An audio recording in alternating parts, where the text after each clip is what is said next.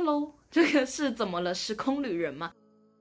本人在第一次看这部电影的时候，其实是跟我姑姑去看，所以当他们在接吻的时候，我简直是害怕。他觉得这部电影在讲亲情，不要把别人当快塞试剂，OK？本人打死不退，骑脚踏车然后用 BB 扣这样子反抗全世界，说我的来宾是挖土机。Hello，欢迎大家回来，好久不见。那在今天正式开始之前，我要先跟大家讲一件事情，就是最近不知道是不是因为下雨的原因，很多很多动物都出来了，尤其是我宿舍附近，每一个动物每天晚上每时每刻。都要唱歌，都要发出声音。哪些声音？就是青蛙叫的声音，小鸟叫的声音，壁虎叫的声音。所以等等，如果你们在收听 podcast 的时候听到这些动物的声音，我跟你们讲，他们就是来抢麦的。你们请你们不要理他们，请你们就是听我的声音就好了，因为我才是主角，他们就是不重要。OK。有在陆续收听我 podcast 的朋友都会知道，说其实我前几集就是已经有被这些动物干扰了，像有一集就是壁虎啊，然后有一集是青蛙，上一集是青蛙狂叫这样子。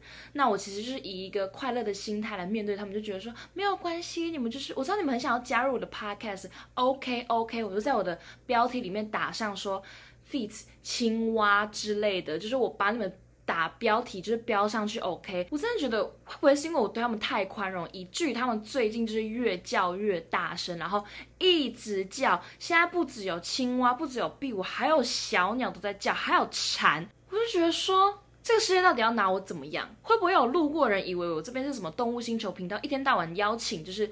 青蛙邀请一些昆虫，邀请一些动物，然后来上我的节目，会不会真的有路人觉得我是 Discovery 的 Podcast，台湾区域的 Podcast？会有人这样觉得吗？如果有人真的这样觉得的话，我真的会大傻眼，我真的是会生气。然后其实我面对这些困扰，我也有去求助于我其他的朋友，然后他们就给我一个答案，就说你就去录音室录啊。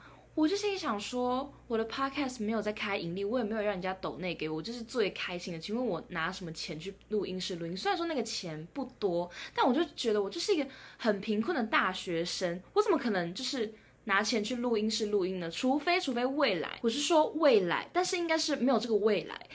未来呢？如果有一些收入的话，或许我才会真的去录音室录，或者是我如果要邀请来宾的话，就是你知道来宾嘛，我们要让人家就是宾至如归这样子，我我才会可能去借个录音室之类。但是依现在的状况来讲，我应该就是还是会在我的宿舍里面，然后拿一个 podcast 这样子录。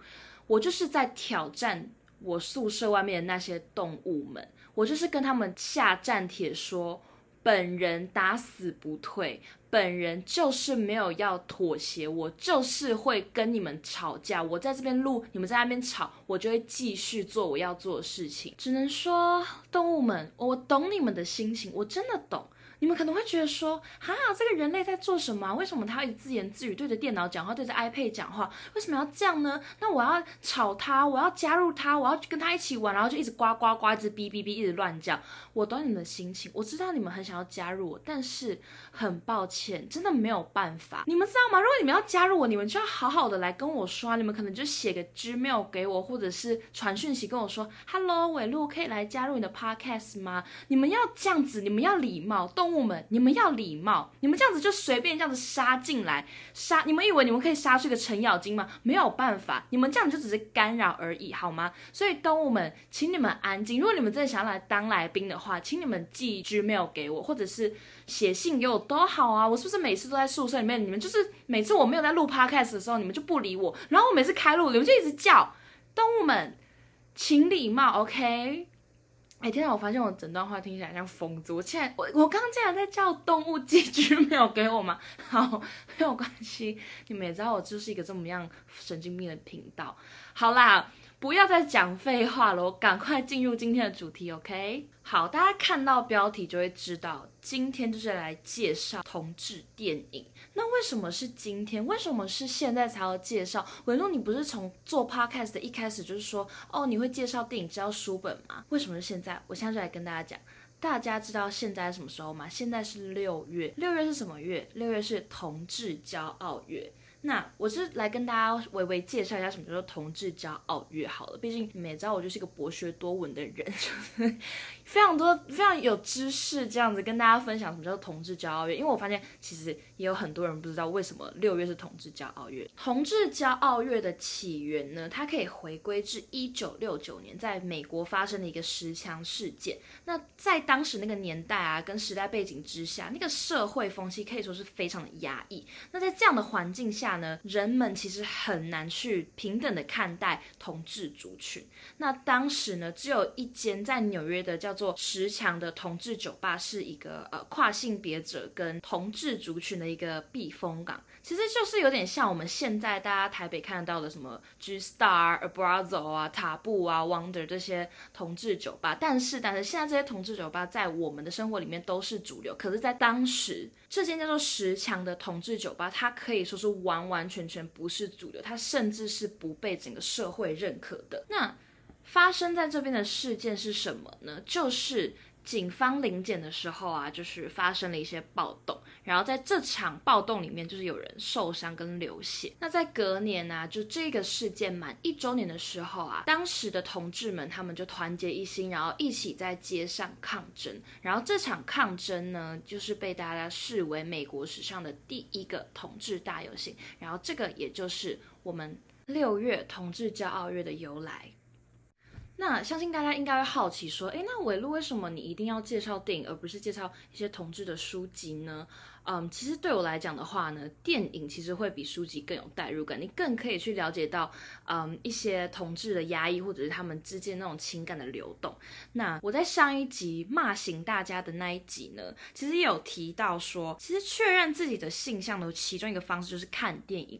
为什么是电影？因为电影它就是听觉跟视觉都会到位，所以你更能去带入那个情境，你更可以去想说，哎，这就是我要的恋爱吗？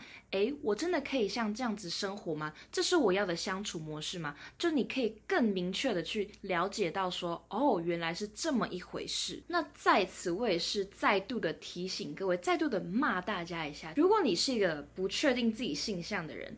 真的真的不要，千万不要拿人去试，不要把别人当快塞试剂，OK？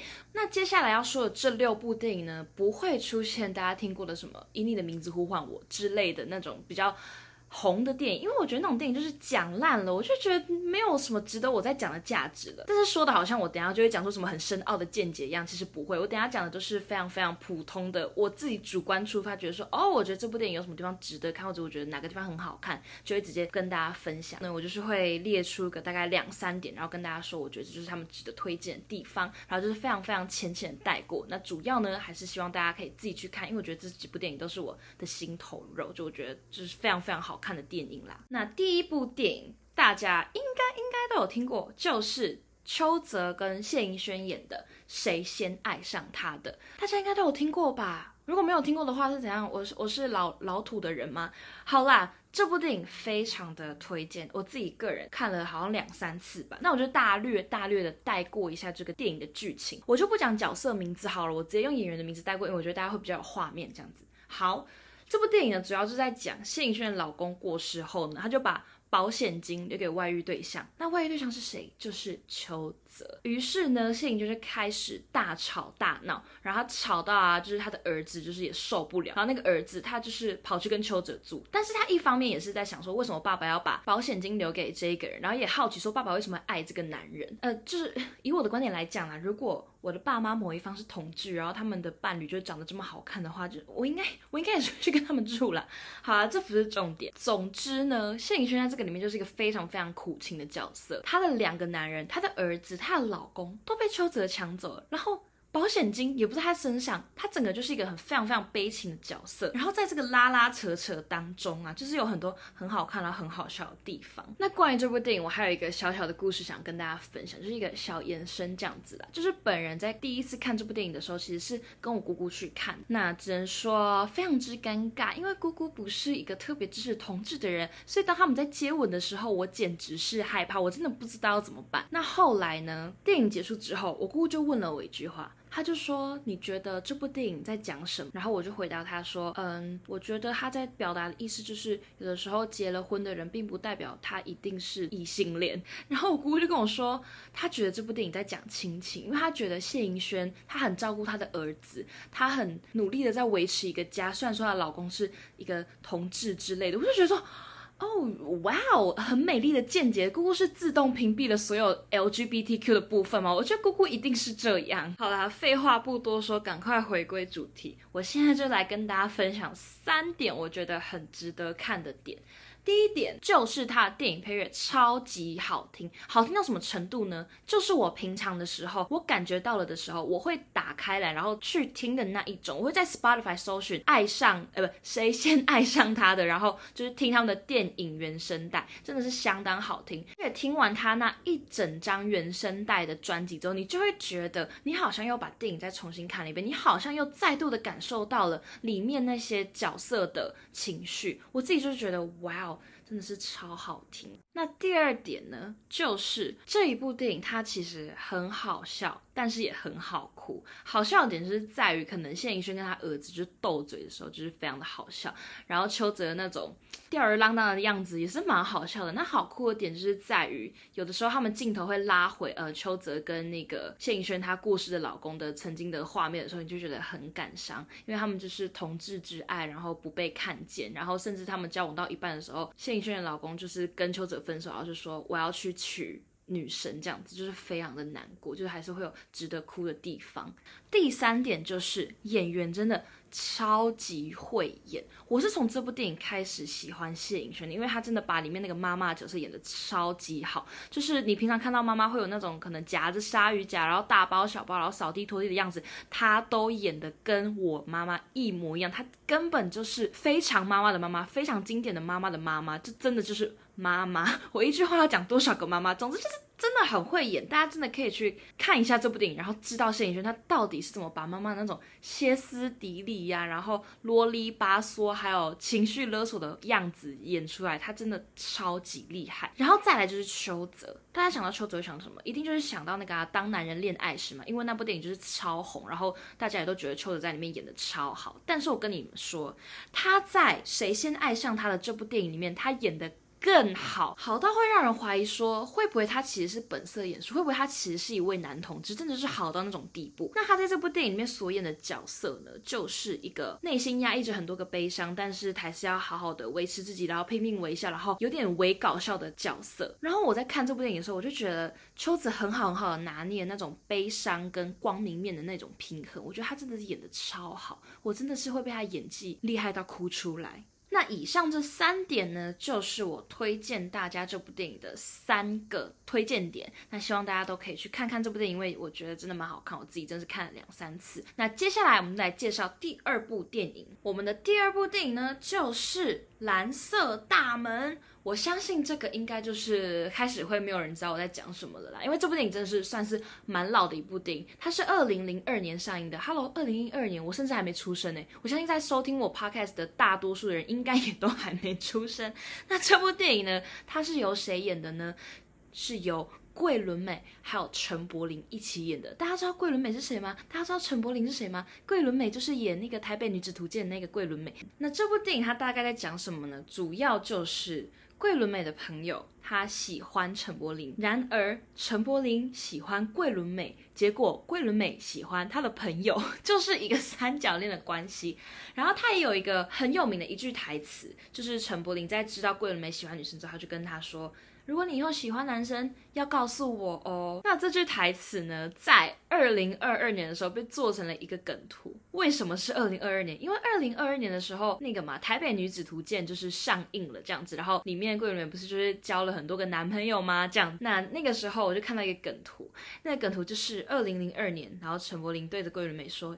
以后喜欢男生要告诉我哦，然后十年后交了来八百个男朋友，就是我觉得那个梗图非常的好笑。那我等等这集上架之后，我可能也会放在我的 IG 跟大家分享，因为我那个时候真的超爱这个梗图。然后我那个时候分享到脸书，没有人按赞，因为大家都不知道我在讲什么，因为没有人知道《蓝色大门》这部电影，因为我身边的朋友都是年轻的朋友。我们的年龄都很相近。二零零二年的时候，我们根本就还没出生，我们还是我们甚至连受精卵都不是，所以大家可能会不知道这部电影是什么。那这部电影呢，来跟大家分享三个我觉得值得看的地方。第一个就是它非常非常的纯爱，它的纯爱是那一种真的会让人觉得。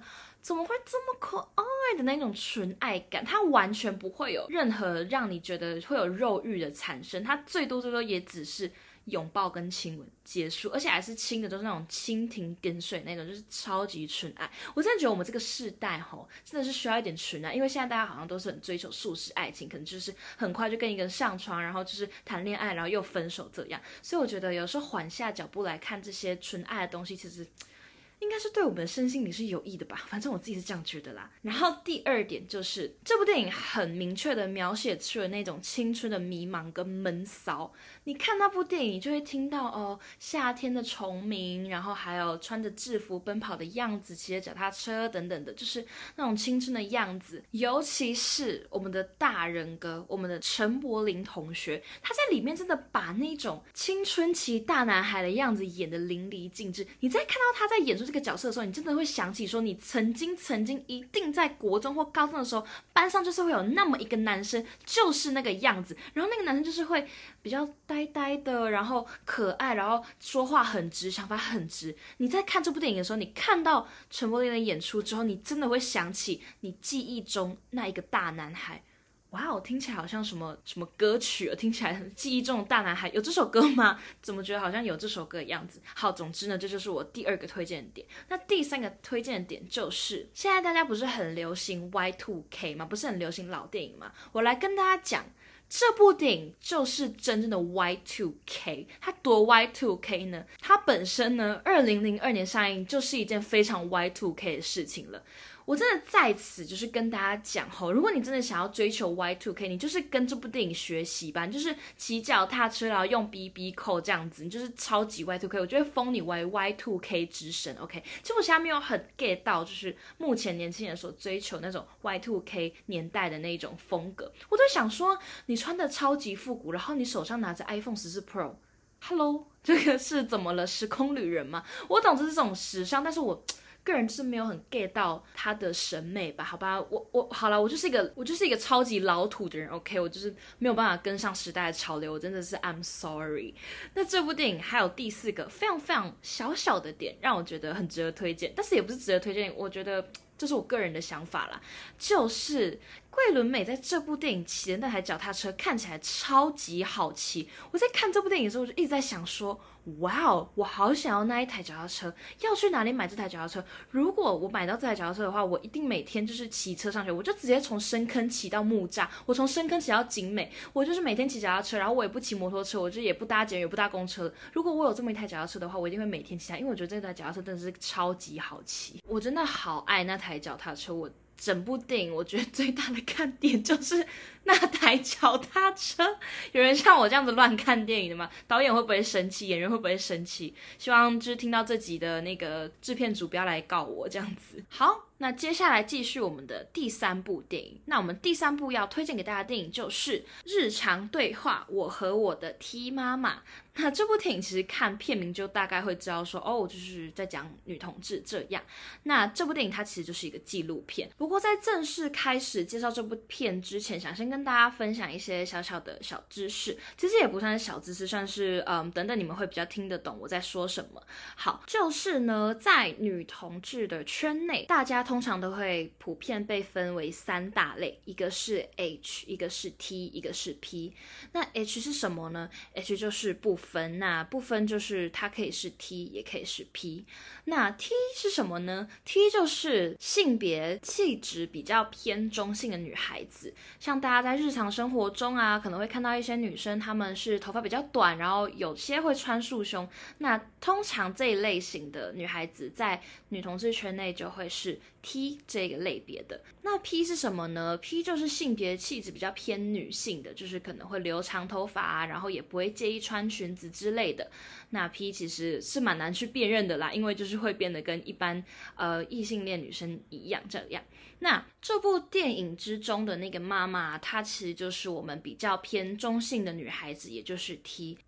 那这部电影呢，其实就是导演他想要透过拍摄电影跟纪录片的方式来跟自己家庭做一个和解，因为他觉得从小到大啊，然后到日常生活里面，他跟他妈妈都有一个很强很强大的隔阂，因为妈妈从来都不会开口说他自己的事情，然后他就是想要透过拍摄这部电影，然后跟妈妈做和解，然后跟他的家庭还有他自己做和解。那这部电影也有三个值得去看的点，不过这三个点啊可能会有一点点的沉重，但是那这部电影也有三个值得去看的点，不过这三点就是没有像前面几个就是还可以这样乱开玩笑这样子，因为我觉得它里面所讲到的东西，其实我觉得就是算是蛮是可以去深刻思考的东西。那第一点呢，就是我们可以在这个电影里面呢去看到台湾的传统习俗，然后在那样的时代的环境下面，女性的自由以及自尊，这真的完全是可以去思考的。因为像电影里面就是有提到说，可能墓碑上面不会刻上女生的名字啊，或者是女生如果不结婚的话，祖先的牌子就是不会写上你的名字，也就等于说你这个人就完全不存在于这个世界上了，没有人会记住你是谁，你的存在就如同的不存在。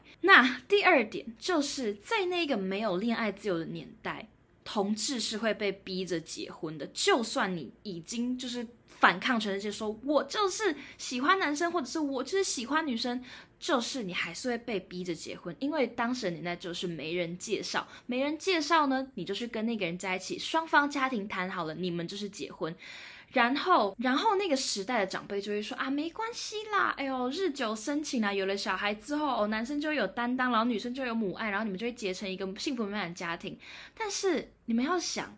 同志他今天就是无法爱上另外一个性别的人，那对于这种一男一女的婚姻，对于他们来讲，不就是一件很痛苦的事情吗？如果今天大家无法带入这个情境的话，你可以想象，想象被整个家庭、整个社会逼迫去跟一个自己完全完全不爱的人在一起，并且结婚，然后你们要生小孩的那种情境，你可以想象这是一个多么大的压力吗？你的灵魂就整个被禁锢住了，生而为人去爱的那个能力，你也被锁住了，你没有办法去。爱你想爱的人，你没有办法活出你自己，这真的是一件超级悲伤的事情。如果对我来讲，我真的是会，我真的是宁死也不从哎，我真的是会直接去跳河之类的。好了，是没有到那么严重，那就是请大家就是去稍微去思考一下这个这个议题。这样，那这部电影就是。这两个点而已，就没有第三点，因为这部电影就是蛮沉重的。然后大家如果去看的话，也会觉得说，哇，怎么会有一部电影就是拍的如此的漫长，然后又压抑。好，来，接下来就是我们的第四部电影。哇，我刚刚简直是非常的沉重。好啦，我们第四部电影呢是什么？这部电影相信大家应该多多少少听过，因为它是一部非常非常红的法式女同志电影，就是蓝色是最温暖的颜色。那 OK，现在呢，我的宿舍外面疑似在施工，所以大家会听到一些就是呃挖土机或者是推高机的声音。我等一下标题啊，我就会打我的来宾是呃挖土机。嗯，对我现在直接从动物星球频道变成那个工程设计公司这样子。好啦，我只能就是跟他稍微微微的告知一下，我们现在继续来进行我们的电影介绍。好，蓝色是最温暖的颜色呢，是我国中时期的爱片。然后我也是因为这部电影开启了我很爱看同志电影的不归路。而这部电影呢，它其实没有太多的特别的剧情，它不像蓝色大门有三角恋，然后不像谁先爱上他的有那种丈夫其实是男同志的这种关系图出现。这样，它就是一部非常非常单纯的两个女生从相遇到相恋到热恋到冷淡到分。分手的一个过程，它就真的是一个很算是平淡的电影，然后它的运镜也会让人有点头晕。不过呢，这部电影也是有值得推荐的地方哦。接下来我提到这三点，大家都要好好的听哦。第一点就是他们最有名的，也就是他们的性爱画面。他们的性爱画面有一幕是长达七分钟之久，然后这也是他们最最最卖座的原因。他们的那个性爱的画面不会让你觉得哦，好像很很硬要或者是很不自然，它真的会让你觉得说是真的有爱跟欲在这个画面里面流动那种，就觉得他们拍的真的相当的好。那第二点呢，非常的肤浅，就是我觉得女主角。很漂亮，两个女主角都很美。她们两个主角，一个是长头发然后，一个是短头发。然后短头发那一个呢，她的头发是蓝色的。我当初看到这个女生，她把头发染成蓝色，然后蓝的那么美，我真是差点冲动就要把自己的头发拿去染成蓝色，但是不行，因为我国中读的是私校，如果染如果染成蓝色的话，我会立刻被踢出那间学校，不然就是被老师就是暴揍一顿。但是我还是推荐大家去看看这个女主角到底有多美丽，两个女主角都很美。那再来第三个点，越来越荒唐喽，就是我觉得他们里面的食物都看起来很好吃，不管是那种很日常的意大利面也好啊，还是之后他们吃的蛤蜊啊，还是什么。卷饼之类的都看起来相当的好吃。我在看这部电影的时候，就好想好想要去买个意大利面来吃。可是我又觉得那个就不是女主角她煮的意大利面啊，所以就不会有那种感觉啊。所以我吃了现在的意大利面，我就还是吃不到他们店里面那种意大利面的感觉。所以我就还是觉得，还是我请女主角来煮给我吃，因为那个食物真的全部都看起来超好吃，真的是看了会肚子饿那一种。所以啊，如果你对食物或者是研究美食，或是看别人吃东西很有兴趣的话，这部电影也是蛮推荐你去看，因为他们真的蛮常在吃东西的，蛮常在聚餐的，然后每个东西都看起来超级好吃。好，那以上就是三点我推荐这部电影的原因。哎，我真的觉得你们听到这边会不会已经开始觉得我这个人荒唐？就是前面就讲的好像就是会讲出一些很厉害的东西，这个就是讲什么喜欢脚踏车，然后喜欢什么食物之类，真的是超级莫名其妙的一个 podcast。好啦。那接下来就直接进入我们的第五部电影，就是《月光下的蓝色男孩》。这部电影呢，是我大概是国中的时候上映的吧。好像是二零一六或二零一七，然后我记得他还有拿过奥斯卡的最佳影片。不过我当时国中的时候，身边好像真的很少有人看过这部电影。然后我现在身边也很少有人看过这部电影。诶，奇怪，为什么我都在看一些没有人在看的东西？好，反正呢，这部电影是算是一部很庞大的电影了。我觉得它就是牵扯到很多议题，比如说黑人啊，然后霸凌啊，毒品跟卖淫，还有一些女性贫穷的问题。那这部电影在讲什么呢？就是一个黑人小男孩，他从从小到大的经历，那就是他小时候啊，可能因为气质比较阴柔一点，所以他就会被霸凌。然后到长大之后，他还是在被霸凌。然后到最后的最后，他就变成了一个黑帮老大。但是，但是他是一个神鬼。也就是说，在他那个非常凶猛，然后好像刀枪不入的外表下，他其实有一颗非常非常阴柔的心，然后藏着他以前不美好的记忆，跟他喜欢男生这个秘密。这部电影呢，我也是列出了三个值得看的点。第一点，跟《谁先爱上他》的一样，就是配乐很好听。不过它的配乐跟《谁先爱上他》比较不太一样的地方是，它的配乐是感觉成本比较高，因为它有交响乐，它是交响乐的感。然后交响乐之余呢，又会有一些爵士乐，所以我就觉得哇，这个配乐用的很细心，很细心，然后真的感觉花了不少钱。如果你是一个喜欢交响乐，然后喜欢爵士乐的人的话，真的可以去听听看他这一部电影的配乐。那第二个推荐的点呢，就是我觉得他这部电影非常非常的流畅。就是它的运镜啊、转场都非常非常自然，会让你觉得哦，好像在切豆腐一样那样的流畅感。然后我也觉得它厉害的地方在于，它牵扯到了这么多很沉重的议题，比如说霸凌啊、毒品啊、卖淫啊，或者是黑人的一些可能枪支的问题，但是它却不会让你觉得这一部电影是一个让你。会觉得很害怕电影，它完全不会，它反而会有一种让人安心的感觉。我不知道这是怎么营造出来的，反正我就有一种这样子的感觉。我会觉得说，牵扯到这么多沉重意义，它应该要是一个非常非常沉重的电影，但它并不是，它偶尔会让你会觉得有一种舒服的感觉。可能就是，我就我在我在此就是封他为。切豆腐式电影好了，就是非常的滑顺，非常的舒服。再来第三个点，就是我觉得这部电影它可以让你去反思，说你是谁，你究竟是活成了社会要的样子，还是你活出了你自己的样子？比如说，因为这部电影的主角他小时候被霸凌的原因，就是因为他不符合社会期待，他不符合一位黑人男性应该有的样子，所以他被霸凌了。然后后来他长大了嘛，他长大之后就变成一个黑帮的老大，然后贩毒啊，然后会带枪这样，然后开那种。很炫炮的车子，就会让人去反思说，那从前的他呢？那为什么他已经不是从前的他了？怎么可能不是？然后也会让我们去想说，每一个人，我们长大后究竟是我们真正长大了，我们真正活出自己了，还是我们只是照着别人的期待去活着？我就会觉得，哇哦，这真的是一个非常值得去思考的点。然后里面电影里面有一句话我相当喜欢，就是男主角小时候被霸凌，然后被叫娘炮的时候，他就问了，嗯，当时一个非常照顾他的长辈说，娘炮是什么意思？那个长辈就跟他解释了，说，哦，娘炮就是一个。对同性恋非常非常没有礼貌的形容词。然后后来呢，这位长辈也说了一句话，我相当的喜欢，他就跟男主角说：“你可以是同性恋，但是你不可以让人家叫你娘炮。”这句台词就是我爱到我怎么样，你知道吗？我拿起纸跟笔抄下来，我等下就是 po 在我 IG 跟大家分享。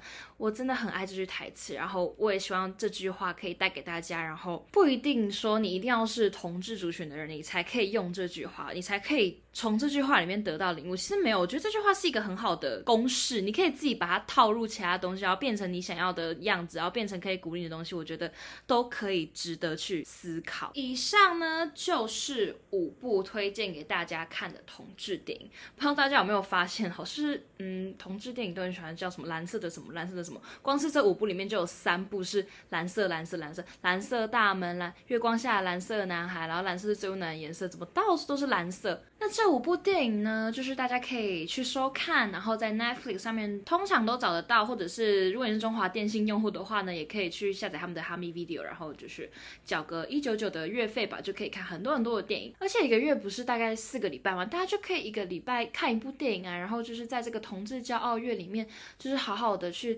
思考、去探索，说哦，原来同志族群是这个样子，哦，他们相爱的样子，其实就跟我们一般人没有什么太大差别，不管是同性恋也好，还是异性恋。也好，大家相爱的样子其实都是一模一样的，因为爱就真的只是爱，没有谁的爱是比较高尚、比较圣洁，也没有谁的爱是比较下贱、比较卑微的，就是完全没有这回事情。只要是两个灵魂、两个生命、两个共同体，他们互相相爱的时候，那份爱就是最真正的爱，它不需要去分别，也不会需要要被任何人去反对。